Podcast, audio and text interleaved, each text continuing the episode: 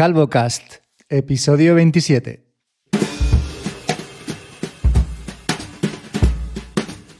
Domingo 13 de marzo. ¿Qué pasa, Fernando? Buenos días. Oye, estoy pensando que el último capítulo lo grabamos en Navidad porque salía un gorrito por ahí que vi ayer. Entré por fin en, en el blog ese que tenemos y vi un gorrito de Navidad en el último capítulo. Y aún así, después de casi tres meses, o probablemente tres, porque no sé qué día fue, eh, sigues empezando con esos ánimos de verdad. Calvo, Cas. My God, joder, macho, a grabar otra vez.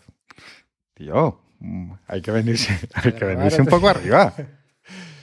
Mira, vamos a hacer, vamos a hacer una cosa y, y no nos vamos a disculpar. Es que llevamos haciéndolo desde hace tantos meses que no vale la pena. Así que vamos directamente al turroncito y... Pues nada, aquí por fin con, el, con todo preparado porque me ha costado. O sea, eh, he dicho, bueno, pues nos pongo nuestro súper y completísimo guion, pongo el programa de grabación y de repente he dicho, ¿cómo se llamaba el programa de grabación? y no me acordaba. Y el problema de tener, como te invita a hacer ahora iOS, de llevar las aplicaciones que no usas habitualmente al cajón de aplicaciones, que no me acuerdo cómo se llama, eh, es que, claro, ponte a buscar ahí. Claro. Y, si no sabes el nombre. Ahí estamos. y, sobre todo, como te las ordena por clase, dices, ¿en qué clase me la habrá metido? Pues yo qué sé. Bueno, pues mira, tenemos Casi prefiero lo que hace Android en ese sentido. De, pues mira, te pone todas por orden alfabético y ya está, que en este caso no me habría ayudado, pero normalmente sí. A ver si tampoco sabes cuál es el nombre. O por lo menos ves todos los iconos eh, de un vistazo. No tienes que estar abriendo carpetitas. A ver si lo ha metido aquí. Pues escucha, mira, tenemos aquí, eh, claro, porque eh, este guion se, va haciendo semana a semana y vamos apuntando eh, pues nuevos puntos. A mes. mes a mes, quincena a quincena. Y me hace gracia que el primer punto que tenemos puesto es, ¿ha sido 2021 un buen año? Y claro... Te lo iba a preguntar antes de grabar, pero he dicho, bueno, ya me lo explicará. La respuesta es es que no, pero es que 2022 está siendo peor Así que directamente pasamos, pasamos de esto porque es que es, de verdad. No, no, hay, no hay palabras para describir cómo ha sido 2021, pero es que 2022 se está quedando muy por encima, ¿sabes? Así que vamos a correr un, tupido velo sobre esto y voy a empezar con eh, una pregunta que... Con una buena noticia, ¿no? con una noticia muchísimo mejor. sí, sí, exacto. La gente pregunta eh, por nuestro Instagram y a, veces también por nuestro Twitter qué es de, mi moto eléctrica, porque si la gente que nos escucha hace memoria, es un tema recurrente desde septiembre de 2021, ¿vale? Bueno, pues las noticias sobre mi moto eléctrica es que no hay noticias. No hay noticias. Todo sigue exactamente igual que en septiembre de 2021. Es decir, la empresa marca unos plazos y la empresa incumple sistemáticamente sus propios plazos. Con lo cual, estamos en marzo, yo no tengo moto, no sé cuándo voy a tener moto, previsiblemente voy a tener moto en abril, pero tampoco lo sé porque la empresa incumple sus propios plazos. Entonces, esto está haciendo que, poco a poco vaya generando en mí una sensación de, pues de tristeza, tío, de, de, hastío, de cansancio, de aburrimiento y de me voy a acabar gastando muchísimo más dinero del que tenía previsto, que es lo que en principio no tenía pensado. ¿no? ¿Y esto por qué? Pues porque si la moto que tenía reservada cuesta 5.000 pavos, la que me quiero comprar ahora vale 12.000. Esto no sé si te lo he contado a ti. un poquito, una pequeña subidita de un ya que estamos. Claro, pero es que cualquier persona que escuche esto y que tenga una moto va a estar pensando automáticamente que, que soy totalmente retrasado mental por gastarme 12.000 euros en una moto eléctrica. Y yo entiendo totalmente su postura. Si ves el mercado de motos, el mercado de motos de combustión, por 12.000 euros tienes una, una 1000, o sea, una moto de 1000 centímetros cúbicos de, de, muy buena marca, ¿vale? Hablamos de incluso de Harleys, tío. Hay Harleys de 1000, una Roadster que vale 13.000 euros, ¿sabes? Entonces no tiene mucho sentido, a ver, no tiene mucho sentido a nivel económico gastarse 12.000 en una moto eléctrica que a fin de cuentas es de 125 o equivalente. Claro, ¿qué pasa? Pues la moto que yo tenía reservada no llega y van poco a poco apareciendo en el mercado motos que son muchísimo mejores tecnológicamente y en cuanto a, especificaciones en cuanto a materiales, en cuanto a componentes, y me empiezan a hacer ojitos. Es el caso de la, de la BMW, la CE04, que es la que tengo ahora mismo en el punto de mira. No sé cómo va a acabar esto. Mi padre ayer fue informado de que posiblemente me compré esta moto y no, no hizo ascos, ¿vale? Eh, simplemente quería consultárselo y, me esperaba un, un, no te gastes ese dinero, pero no hizo ascos. Así que, pues esto me apoya un poco, eh, refuerza mi teoría ¿no? y mis ganas de, de, tener esta moto. No sé cómo acabará, Fer. Yo eh, tengo esperanzas en que la, la, que tengo reservada vaya para adelante, pero si hago aquí, ¿vale? Hago aquí una, una promesa de dedo meñique. Si este mes ¿vale? Finales de marzo no hay buenas noticias, yo me tiro al charco y me pillo la BMW, tío. Así te lo digo. 12.000 pavos por el aire. ¿Tú cómo la BMW es una que salió hace poco, que era así un poco Transformer, es como alargada, cuadrada, ¿no? Es esa, sí. La comparan con la moto de Tron, tío. Es una moto que tiene entre ejes una distancia súper bestia, es muy, muy ancha y muy futurista, tío. Tiene una pantalla de 10 pulgadas, tiene lo que tiene son los mejores componentes que hay ahora mismo en cuanto a motos eléctricas. Tiene los mejores frenos, mejores ruedas, la mejor batería, el mejor sistema ABS. O sea, es una moto de gama alta, digamos.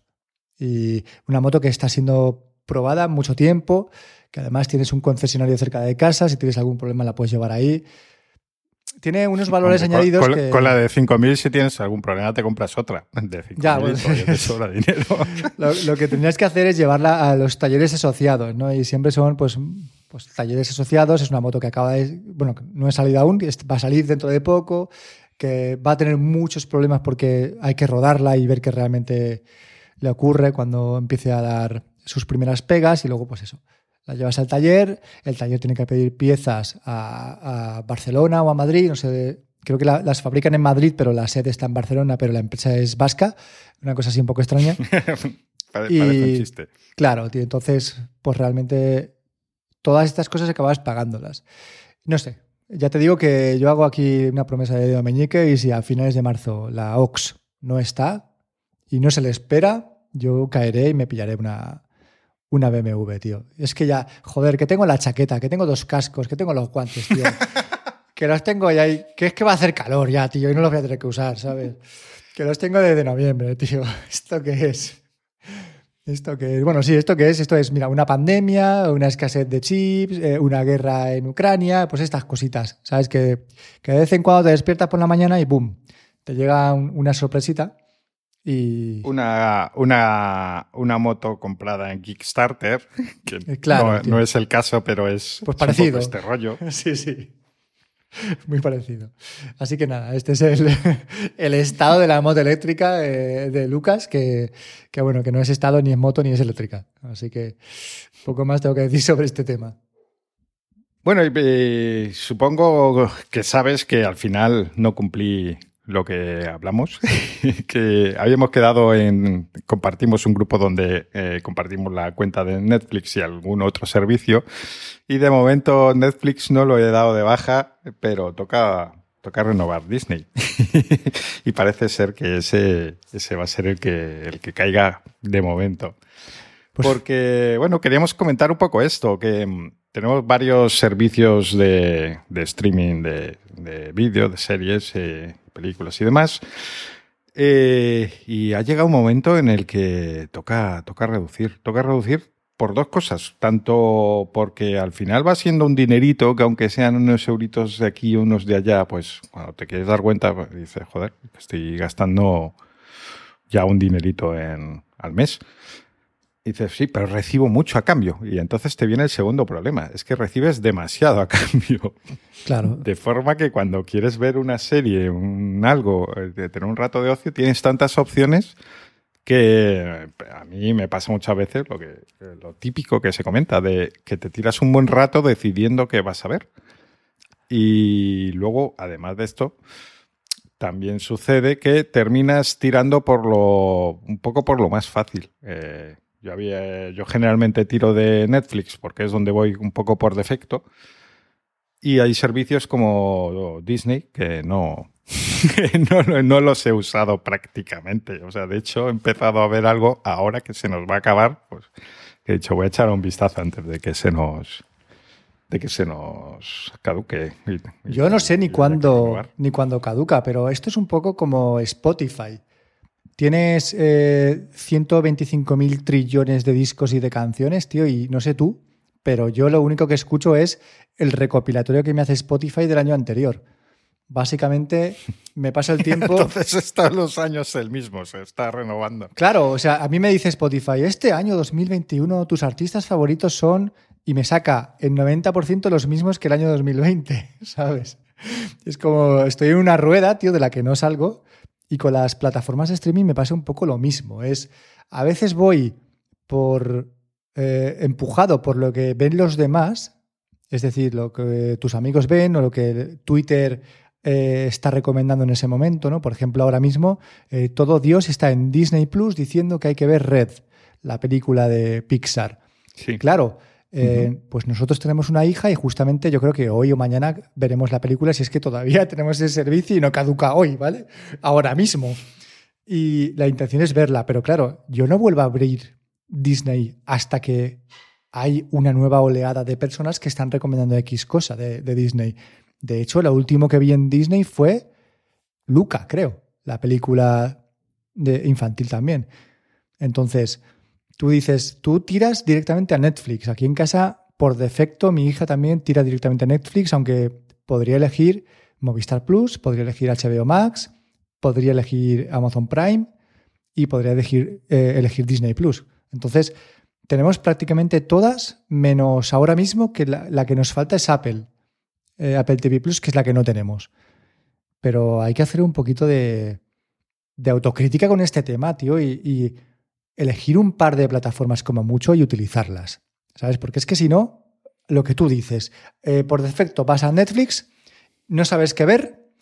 Eh, en nuestro caso, muchas veces saltamos entre plataformas, saltamos a Amazon, saltamos a HBO, no nos convence nada porque tampoco realmente tenemos muchísimo tiempo y pasamos mucho tiempo eligiendo para luego acabar viendo cualquier gilipollez en la tele, ¿sabes?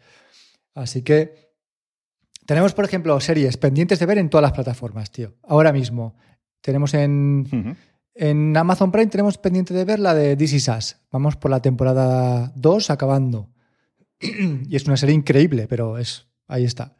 Eh, han sacado también en Amazon la de la segunda temporada de Upload, ¿sabes cuál es?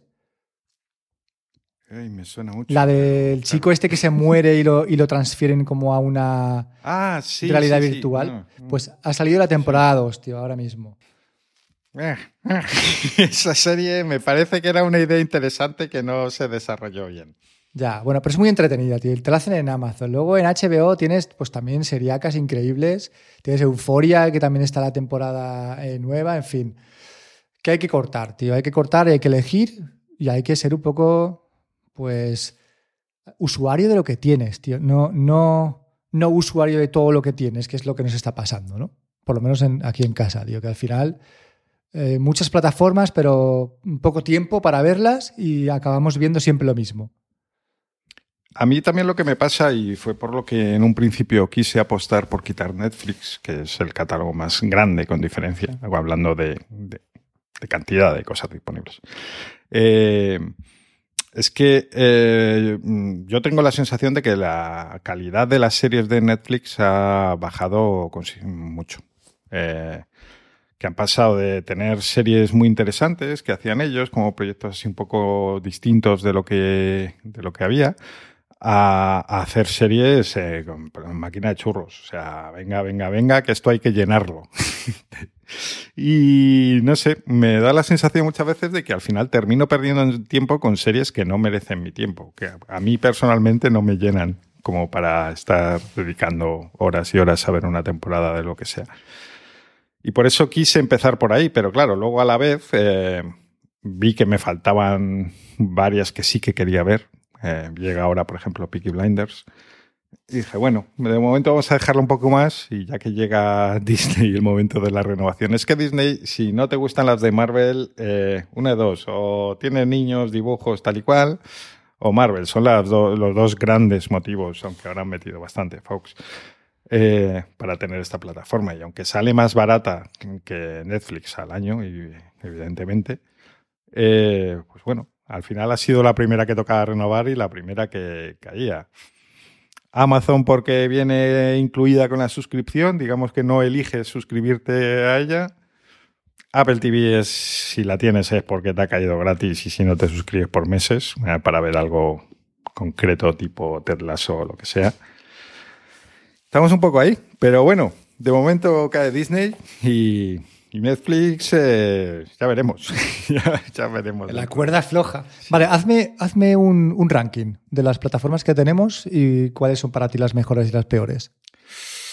Uh, pues para mí antes era Netflix y ahora no, porque antes Netflix juntaba cosas de calidad eh, eh, y, catálogo amplio. Ahora no, ahora en cosas de calidad metería HBO, que antes su catálogo era demasiado pequeño en España y ahora ya tiene hasta un punto intermedio más interesante. Eh, Apple tiene cosas interesantes, pero tiene muy poquitas. Así que la meto de las últimas realmente porque tiene tan poco que me interese eh, que al final... HBO, mm, Netflix, Prime...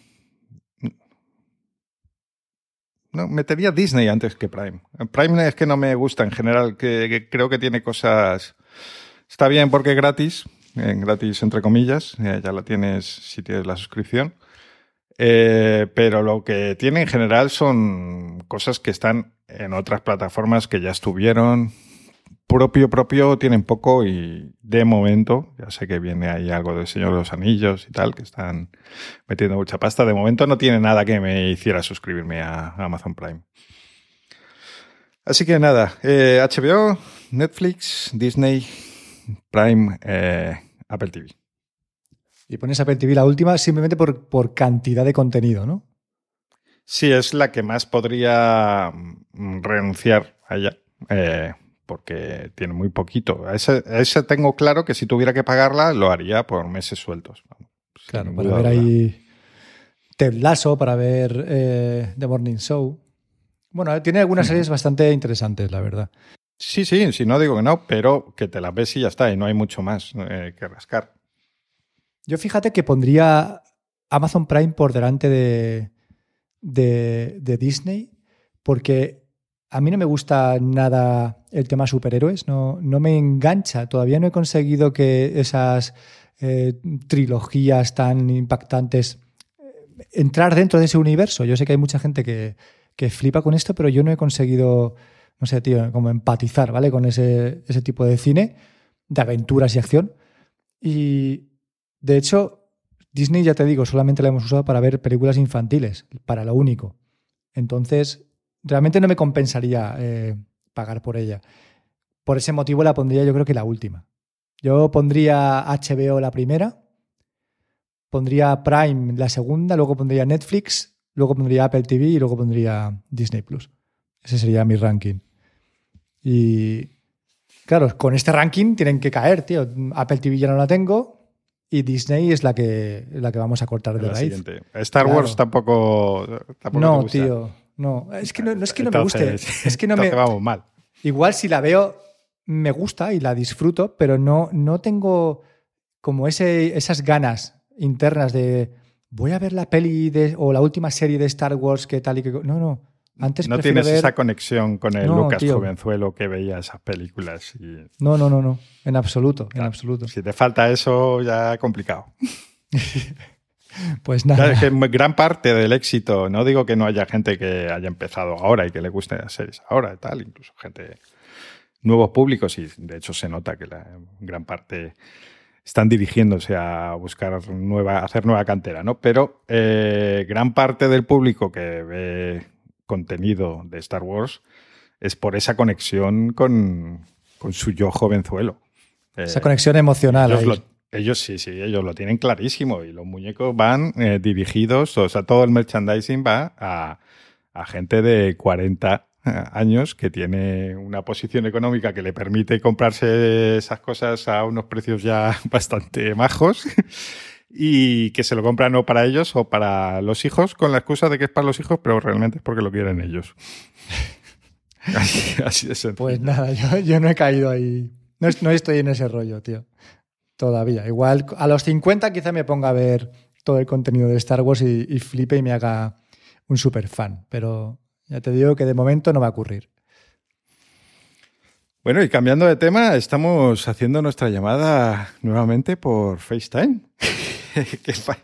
Porque, claro, eh, antes estaba pensando yo, digo, eh, a lo mejor tienes que hablar de dos teléfonos nuevos en el mismo capítulo, porque no sé si tenías cuando grabamos en Navidad el Pixel 5. Claro, sí, sí, sí. sí, sí, lo tenías ya. El Pixel 5 lo tengo desde octubre. De hecho, lo sigo teniendo, lo tengo ahora mismo en, un cajón, ¿vale? Lo tengo desde pues, octubre, que fue cuando... En un cajón eh, ya sabemos lo que supone. bueno, de vez en cuando lo saco y lo miro, lo toco, lo, de siempre, ¿no? Lo tengo en Wallapop también, pero bueno. lo tengo desde, Lo tengo desde octubre. Y en octubre, pues ocurrió una ruptura en mi cerebro. En octubre me afeité la barba, eh, me cerré las redes sociales, me cerré, me cargué el blog que tenía, hice, pues pasé la segadora, que de vez en cuando pues mm, pasa por mi cerebro, ¿no? Y, se carga todo lo que hay, tío. Es como un reinicio, ¿no? Y vendí el iPhone que tenía y me pillé el Pixel 5 súper bien, hasta hace una semana y media más o menos que pues me, me pillé un iPhone 13 por una oferta que conseguí en segunda mano, 700 euros teléfono nuevo, precintado, color que yo quería, que es el blanco, siempre quiero el blanco. Y decidí darle pues una oportunidad otra vez a, iOS, que realmente no es que sea una oportunidad, simplemente es volver a casa, como todo el mundo sabe. Es donde más a gusto me encuentro. Sigo pensando que el teléfono es más grande de lo que me gustaría y es un iPhone 13. Tiene el mismo tamaño que un iPhone 13 Pro pero son más grandes que los iPhone 11 Pro. El iPhone 11 Pro yo creo que es el tamaño perfecto de los, de los iPhone para una mano y se ajusta muchísimo al, tamaño del Pixel 5. Son, el iPhone 11 Pro y el Pixel 5 yo creo que son exactamente iguales ¿no? en cuanto a, dimensiones. Y estoy muy contento con él, más allá de que pues es iOS, de que es conocido, de, de que funciona bien, las aplicaciones funcionan súper bien, lo de siempre. He hecho muchas cosas de menos de Android, pues eh, Android 12 está súper bien.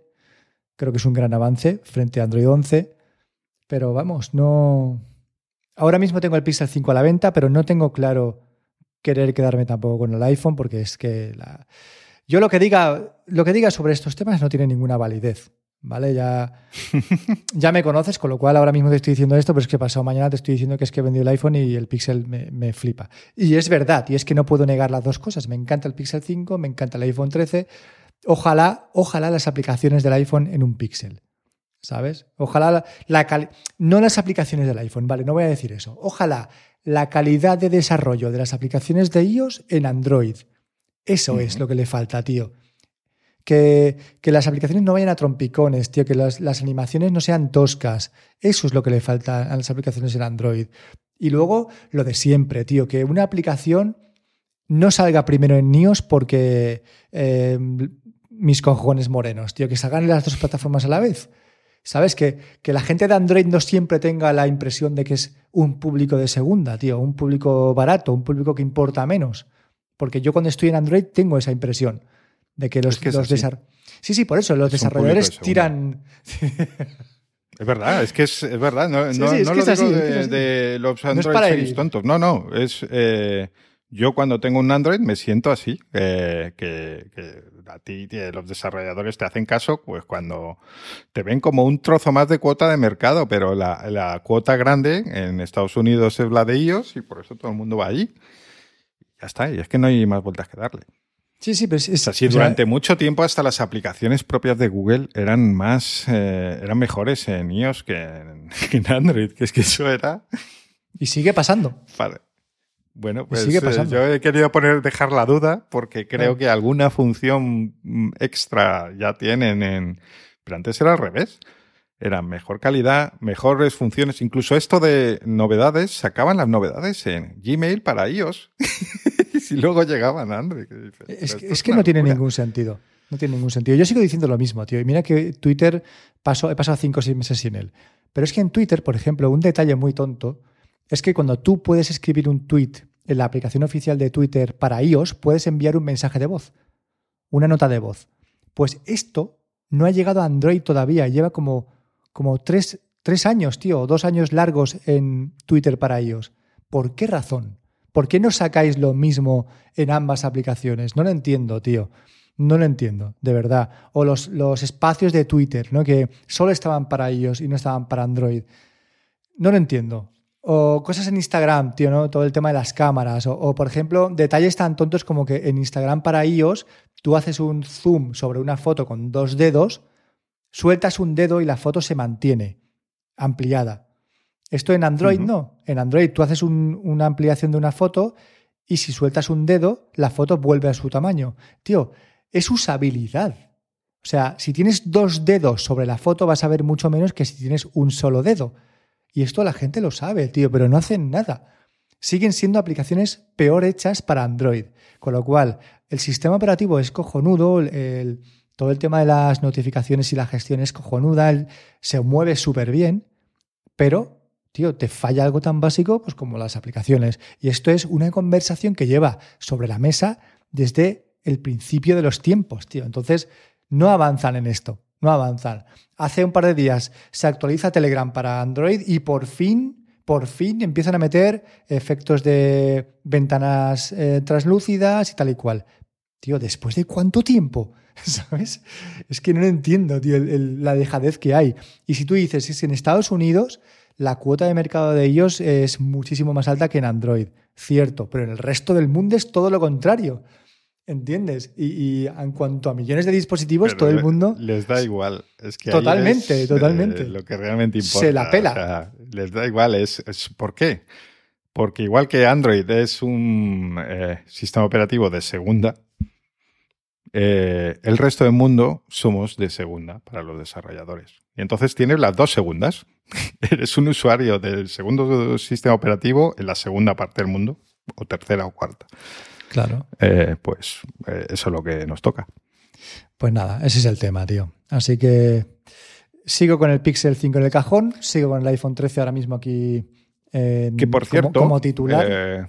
Dime muchas veces, a mí me da pena cuando perdemos empresas europeas, ya no digo españolas, tipo Nokia, tipo, eh, bueno, en el caso de las telecomunicaciones, porque parece que no es importante, pero pierdes este tipo de cosas, eh, de que te tengan en cuenta culturalmente. Nos creemos que es una tontería y que vivimos en un mundo global, pero estas cosas te hacen ver que a lo mejor sí que es importante tener empresas potentes en el sector que te interese que sean de tu zona y que te tengan más en cuenta y que no solo se fijen en lo que sucede al otro lado del charco. Pues sí. Pero mira, mira dónde está Nokia, ¿no? mira dónde está Nokia. En el puto pozo está Nokia. En fin, esto es un poquito de lo que teníamos que ir contando. ¿Y qué te parece si pasamos a nuestra sección de videojuegos, de videogames a los 40? Pues venga, que tenemos ahí alguna novedad. Vamos para allá.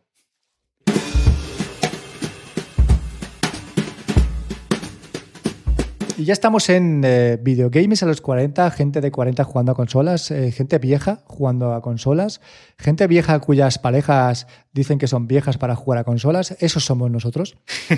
y, y, yo, y gente pues que además no ha jugado durante muchos años a la consola, también es que es importante. Hay gente de nuestra edad que lleva toda la vida jugando y, luego estamos los que nos hemos incorporado más a, a última hora. años. Exacto. Pues he estado jugando mucho. Está jugando mucho estos últimos meses y yo ya no me acuerdo de qué es lo que dije la última vez. Eh, ni siquiera sé qué consola tenía la última vez, pero vamos a hablar en presente. Tengo ahora mismo una Xbox Series X, estoy súper contento con ella. Ya no solo porque me, me, encanta estéticamente, que para mí eso ya sabes que es un punto, sino por todo el tema del Game Pass, tío, que le da bastante trufa estos últimos meses. Y puedo decir, tío, después de mucho tiempo, que me he pasado un videojuego.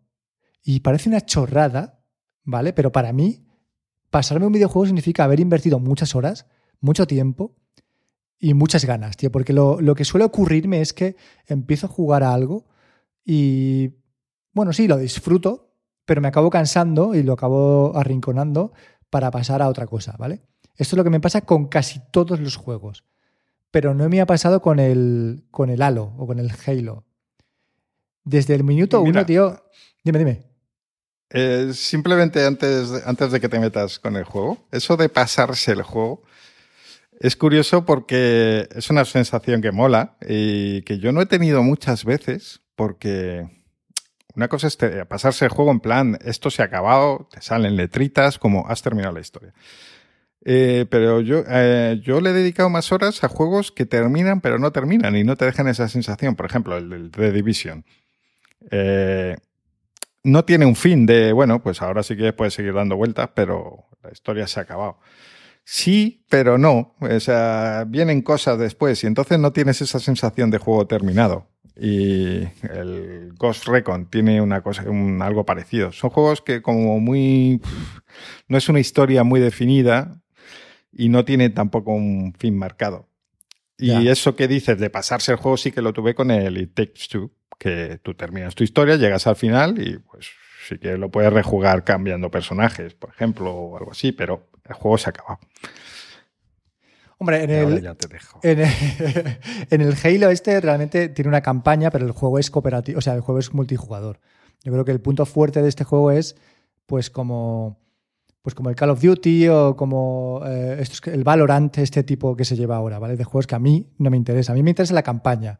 Y la campaña me ha flipado, me ha mantenido un montón de horas, tío, súper enganchado y súper disfrutón el juego. O sea, muy guapo, tío. Lo he, lo he gozado muchísimo este juego. Y no solamente me pasé ese, sino que además me he pasado otro que se llama The Artful Escape, que es un juego muy de, ¿cómo te diría, tío? De ir leyendo, una aventura narrativa, muy divertida también, muy entretenida, muy musical, pero poco interactiva. O sea, poco que hacer en el juego, ¿vale? Poco juego que jugar. No sé si me explico, tío. Mucho Sí. Darle, darle al botón, darle al botón, pero no, nada más, ¿no? No tiene mecánicas complicadas, no tiene nada. Pero bueno, una historia muy entretenida, unos gráficos muy, muy chulos. Pero es que además me he pasado otro más, que es el de el, el secreto de Edith Finch. No me acuerdo exactamente el título ahora mismo, algo así. De Annapurna. Sí, uno que es con la portada blanca y letras. También, que, es otra, otro tipo de aventura así conversacional, que te cuenta la historia de una familia y, y cómo todos van muriendo por, por razones un poco extrañas. También súper entretenido, muy de leer, pero muy bonito de, de jugar. Y me ha mantenido, o sea, muy, muy jugón, tío, estos últimos meses, hasta que hemos llegado, pues, a un poco lo que hablábamos antes, ¿no? A que, a que el mundo, sin, que tú te des cuenta, te va empujando a eh, comprarte ciertas cosas o jugar a ciertos juegos o hacer caso a ciertas tendencias. Y bueno, yo creo que hemos caído los dos en esta última oleada, ¿vale? De, publicidad. Totalmente. Totalmente. De hecho, yo esta lo he, lo he hecho a propósito. Eh, porque estamos hablando, evidentemente, como ya supondréis, del Elden Ring. Y yo generalmente no me compro juegos en, en lanzamiento, entre otras cosas porque son muy caros y luego porque tampoco tengo esa prisa, esa pasión por un juego en concreto.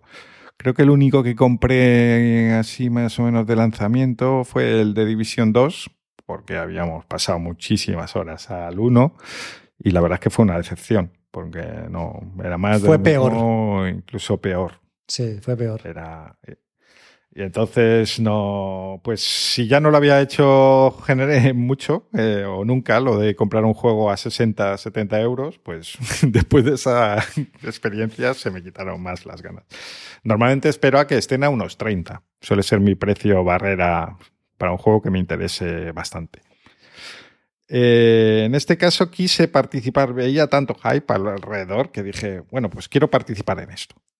Y de hecho, eh, yo compré la versión física y en, la compré en Carrefour y se hicieron un lío tremendo que dijeron, mandaron un correo diciendo que no iba a llegar a tiempo y luego resulta que sí el caso, como a mí me dijeron que yo no lo iba a tener en lanzamiento, dije, bueno, pues me lo compro en digital y cancelo pedido. ¿Por qué? Que esto lo debatimos y a ti no, no te terminaba, no terminabas de entenderlo. Digo, porque si estoy pagando el precio por participar en esto, pues cuando tenga todo el mundo hablando del juego el fin de semana, yo quiero tenerlo también y no estar esperando a que el lunes o Dios sabe cuándo venga el repartidor, porque para eso me habría esperado más, es que no tengo ningún problema. Que luego no jugué tanto durante ese fin de semana, pero bueno, por lo menos ya estaba ahí, no estaba con las ganas, eh, después de haber pagado lo mismo que uno que sí que lo tenía. Vamos. Porque realmente en este precio de 60, 60 y pico euros, en gran parte mmm, parte de ese precio es, lo que pagas es estar eh, al principio, digamos. Participar en ese hype colectivo.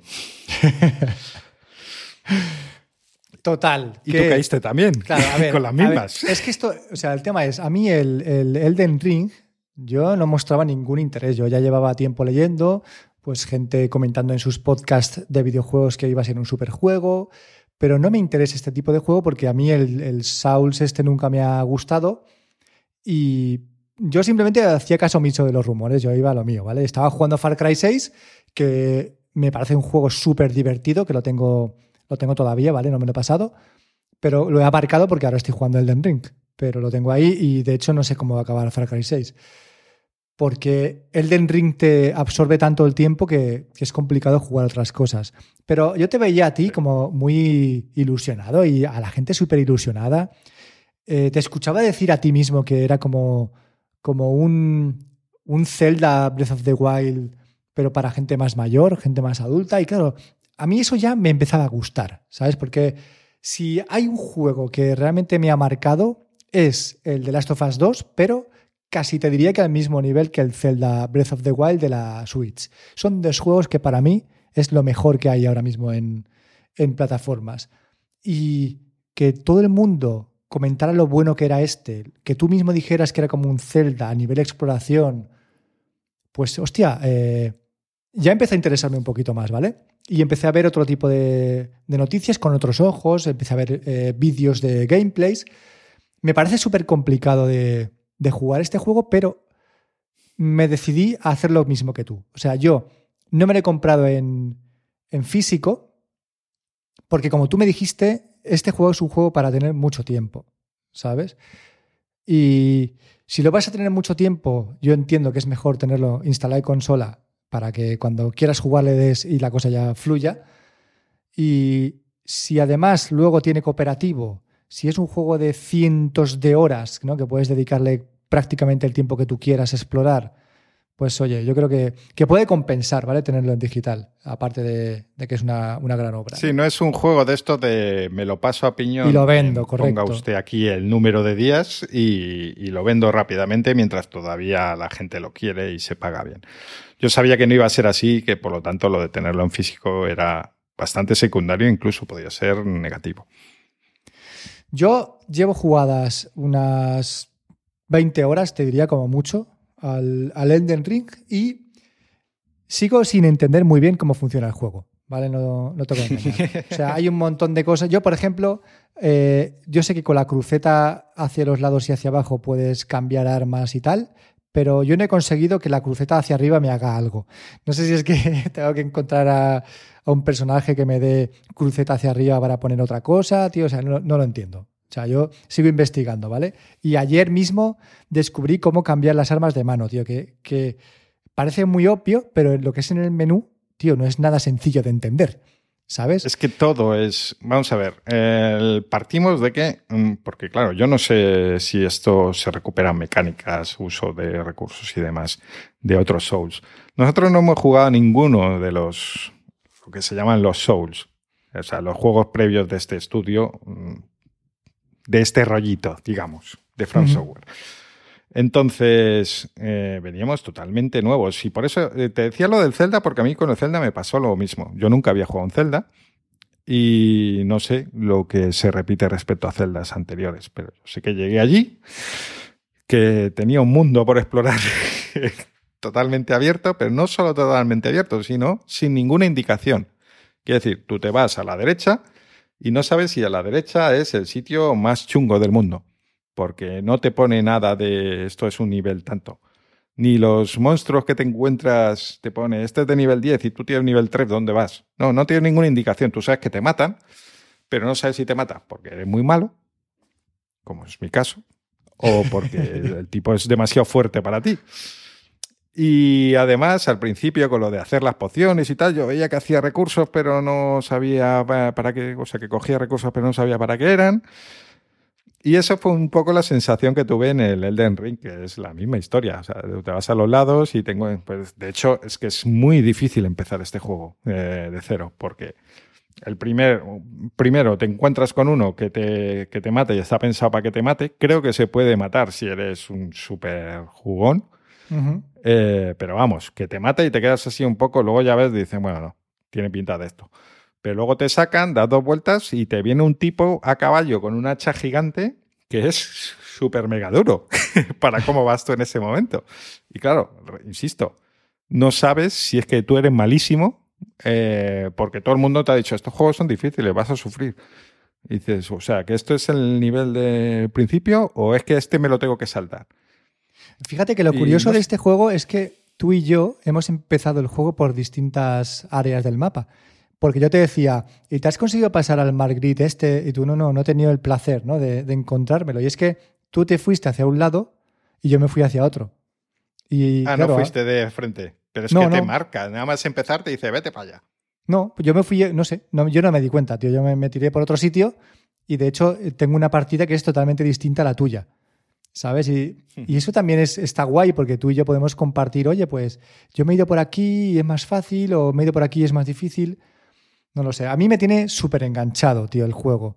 Súper enganchado. Sí que es cierto que en Xbox, no sé, en otras plataformas, los 60 frames eh, son los padres, ¿vale? A veces los ves. En otras eh, parece ser que no es por empezar con esto de tal es mejor que esta, pero parece ser que en Play es todavía peor. Hostia, pues. Imagínate cómo está. que es también lo malo de pagar el pato de, como todo, de, ir de primeros. O sea, esto habrá un parche que solucione algunas cosas y, ya saldrá. Pero mientras nosotros vamos, pues con, con, lo que vamos. Hace falta el parche, pero aún así, de vez en cuando ves los 60 frames y es cuando dices, wow, qué suavecito va el juego, qué guay. No lo sé. Mm, me tiene muy enganchado, tío. Y enganchado nivel es soñar con el juego o tener ganas de, dejar de hacer lo que estás haciendo, ¿sabes? Para ponerte a jugar. Y eso pasa muy pocas veces, tío. Por lo menos a mí, ¿no?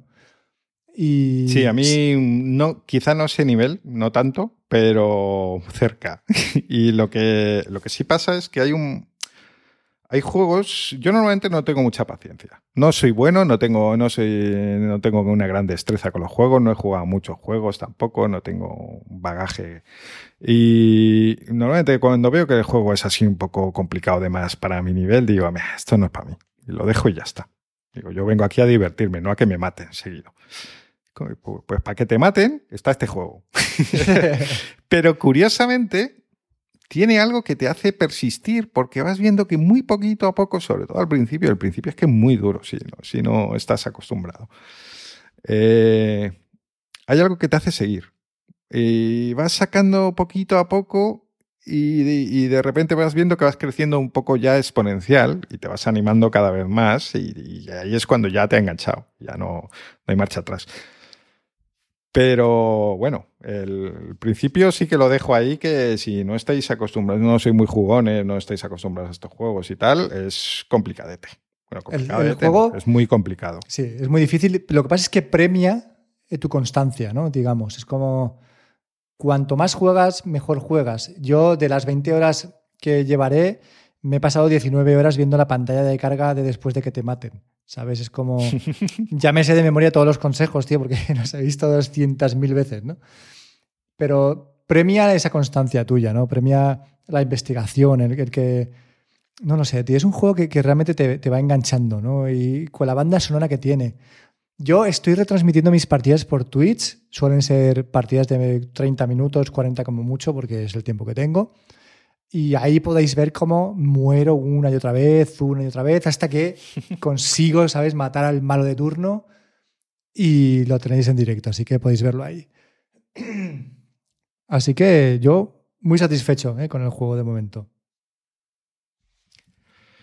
Pues sí, mira, ahí vamos a hablar de, de tema de auriculares, de hardware, pero como en la siguiente vamos a hablar de esas series X, pues si tal dejamos todo el tema hardware para, el próximo capítulo, que será Dios sabe cuándo. y, ya que nos estamos acercando a la hora, nos pasamos a las recomendaciones, que, bueno, en tres meses alguna, alguna habremos conseguido, ¿no?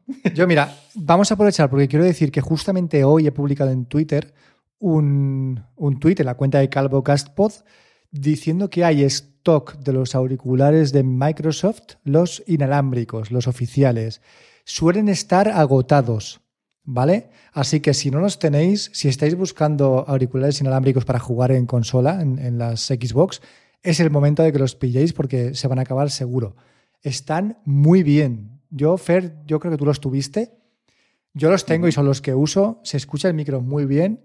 Las ruletas de los, de los laterales son increíbles, tío, para gestionar los volúmenes y son bastante cómodos, con lo cual eh, dejo aquí esa recomendación porque probablemente de aquí a dos semanas ya no haya stock y la gente no tenga oportunidad de pillarlos, pero ahora mismo, hoy, están disponibles, ¿vale? Que lo sepáis. Alguna vez han estado de oferta más barato del precio oficial, pero es cierto que, mm, que es muy difícil encontrarlos incluso a precio oficial, y, diría que cada vez más. O sea, que cada vez cuesta más. Debe ser porque hay un parque más mayor de gente con consola ya que quiere los cascos ahora. No, y que son muy buenos. Cada vez cuesta más encontrarlos. Es, que son muy buenos. está muy bien. Yo creo que pasan más tiempo fuera de stock que, a la venta, tío, porque se acaban rápido, la gente los, los pilla y luego se revenden ¿eh? por, por Wallapop y tal a, a precios más altos. Así que nada. Pero venga, vamos a pasar a las recomendaciones. Y yo solo tengo una, que apunté hace mucho tiempo. Y es que simplemente estábamos viendo series en HBO Max y hay una serie de, HBO Max que, está protagonizada por Javier Cámara. Javier Cámara ya sabéis que es el... Pues el, yo creo que uno de los mejores actores españoles, tío, a, nivel así registros, que es muy de comedia, pero también sabe hacerte papeles de drama. Y tiene una serie que se llama Vamos Paco, que no recomiendo, tío, que es una serie súper aburrida, súper aburrida. La premisa eh, no está mal, pero no engancha en absoluto. De hecho, hemos visto dos episodios y la hemos abandonado. No sé si luego se pondrá más interesante, pero me, decepciona un poco el, saber que está Javier Cámara detrás, tío, y, y, que no, no haya conseguido, ¿sabes?, entrar en el rollo. No lo sé, me da un poco de pena. Así que yo no la recomiendo, es una no recomendación. Y bueno, eso también está bien. Porque solo se habla, solo se recomiendan series. también está bien ese de no perdáis el tiempo aquí si, si os fiáis de mi criterio para seleccionar series. Hablando de series, yo traigo una de hace unos años. Es una miniserie británica de cuatro, creo que son cuatro capítulos. Y la traigo porque está relacionada con un tema de actualidad que desapareció eh, de repente por la guerra de Ucrania. Voy a tener que hacer un pequeño spoiler de la serie, así que si no, la serie se llama Secret State. Eh, si no queréis comeros el, spoiler, pues avanzad un minutito una cosita así. Digo que está de actualidad porque eh, en esta serie parte de que el primer ministro desaparece, le pasa algo, le da un infarto y de repente hay una crisis de gobierno, hay que poner un, alguien que le sustituya. Normalmente en nuestra cabeza diríamos, bueno, pues si muere el primero, hay que poner al segundo, al vice, ¿no? Pero claro, eh, ¿qué es lo que pasa en los partidos políticos muchas veces? Y es que el partido es muy grande y tiene distintas fuerzas. Y muchas veces lo que sucede es que el grupo más fuerte pone al presidente y el segundo grupo dice, bueno, vale, pues nosotros ponemos al vicepresidente. Pero cuando no está el presidente, el vice no tiene apoyos suficientes para ser el jefe. Ya. Eh, las guerras de poder. Y otra cosa que tenemos en nuestra cabeza es que el presidente manda muchísimo, como suele ser el caso en España, en los partidos políticos. Es el, es el que manda, el que dirige. En Inglaterra parece ser que no es tan así. Eh, que una cosa es el presidente y otra cosa es el partido y otra cosa es el jefe del partido, que no, no siempre coincide. Y se ve mucho estas luchas de poder cuando desaparece el presidente, eh, como el que manda en la sombra es el jefe del partido, mientras que el presidente en funciones es un, piltrafilla. Entonces está, está curioso porque eh, viendo esa serie entiendes un poco más todo lo que ha sucedido ahora con Casado, que pese a ser el presidente, como por detrás eh, le han hecho un poco la cama y como has visto que realmente poder, poder tenía muy poco, como se ha demostrado en, unos días. Bueno, curioso y me he acordado de ella eh, por estos acontecimientos. está... Siguiendo con series y y como vas a dejar, vamos a dejar Disney, pues que sepas que todavía tienes unos días hasta el 24, si no me equivoco, en nuestro caso, para ver Dope Sick. es, verdad, sí que me la recomendaste, tío, sí, sí. Es una serie, a mí me ha gustado muchísimo. Está basada en, en hechos reales Habla sobre la crisis de los opioides en Estados Unidos. Como una empresa eh, usó argumentos falsísimos, mintió hasta la FDA, que es la Organización de Medicamentos de Estados Unidos, eh, el órgano supervisor. Eh, como mintió a todo el mundo para vender a saco su producto y la crisis de adicción y todo lo que ello conlleva que supuso todo eso. Es una serie de estas que te hacen ver el mundo diciendo que estamos rodeados de hijos de puta. Perdón, con perdón. sí, sin perdón, coño. Y sin perdón. Pues si no tienes más, yo sigo, ¿eh? porque yo, yo esta vez he traído unas cuentas. Sí que sí, que es que además como no las veo aquí en el guion, no sé ni lo que tienes. Tú dale. Siempre es sorpresa las recomendaciones. Tienes oculto ahí, me lo tienes oculto. Sin vergüenza. Muchas veces hacemos recomendaciones y luego no le damos seguimiento. Decimos, estamos viendo y me está gustando tal. Y me pasó, eh, por ejemplo, yo dije que estaba viendo la de Holt and Catch Fire. En Filming estaba. Que es una serie sobre los inicios de la informática personal. Em, bueno, pues la terminé y simplemente decir que me encantó y que es una serie eh, perfecta. Y cuando digo perfecta es que se cierra muy bien en el momento justo, sin estirar el chicle. Cuando ya empiezas a decir, uy, esto, espero, em, esto ya se está acabando, pues se acaba y ya está, como debe ser. Y de hecho es de estas series que acaba el último capítulo y te vas al primero. por lo bien, por lo bien cerrado que está todo, y entonces quieres volver a ver cómo empezó, cómo empezó la serie y cómo han cambiado todos. Eh, pues eso, queda refuerzo la recomendación que hice en su momento. Esa empecé a verla y si no recuerdo mal, esa serie empezó en, Netflix. Si no recuerdo mal. Aunque ahora está en filming, pues creo que empezó en Netflix. Puede ser que estuviera durante algún tiempo. Hablando, mira, decíamos de, Apple TV que no hay muchas cosas que ver. Mm, he visto, lo que he visto ahí ha sido algún documental y uno de ellos ha sido The Rescue, que va sobre el, Ahora os acordaréis todos y seguramente os pase como a mí, que sabíais que había algo, pero no, no muy bien cómo fue la historia.